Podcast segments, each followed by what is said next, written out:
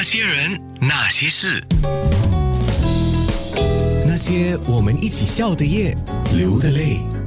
那些人那些事，今天跟曾峰师傅美其名是采访，其实我是在跟他聊天。我也希望他回去四川探望了妈妈之后一段时间就再回来。你在新加坡这二十多年，你现在都是新加坡的永久居民了哈。那你现在要离开新加坡，有不舍得吗？在一个地方生活，就像那个网络上面常说的一句话一样，已经他乡变故乡了。因为在这边已经很久了，有很多恋恋不舍的，刻入脑中了。跟你讲，一定是讲回美食。现在让你说，你最舍不得新加坡的一道美食是什么？新加坡包括了很多菜系的东西，比如粤菜啊、上海菜啊，还有一些江浙的。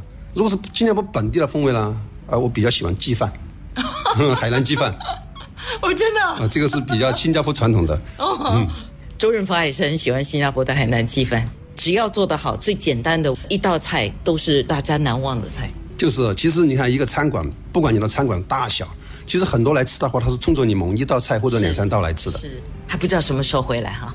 暂时还没有定规矩，因为我也是离开成都很久了，是所以我还是回去之后看一下家庭啊，是各方面呢，然后再做一个下一步的打算。现在成都流行什么菜啊？现在成都也是一片麻辣，整个江湖也是一片红亮亮的麻辣。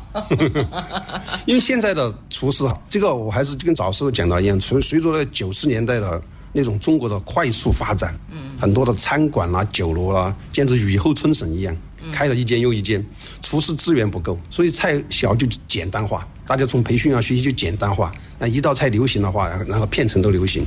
从麻辣来讲啊，比如说炒锅老油啊，做一个麻辣啊，这个又很刺激口味，大家上去了就下不来这样，所以满城都在找寻这种麻辣口味，他就走入了一个极端，反而就掩盖了一些川菜传统的口味。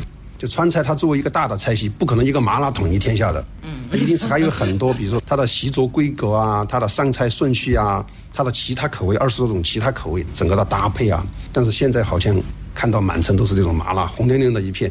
我期待你回来的时候，比如说你先后已经做了好多，比如说百菜百味啦，回来的时候说不定又有一些新的想法，去充电嘛，去加油嘛，对不对？那我们就等着你回来了。好好好，我也觉得应该有新的东西出现才可以，不能老牌老调的做一辈子这样。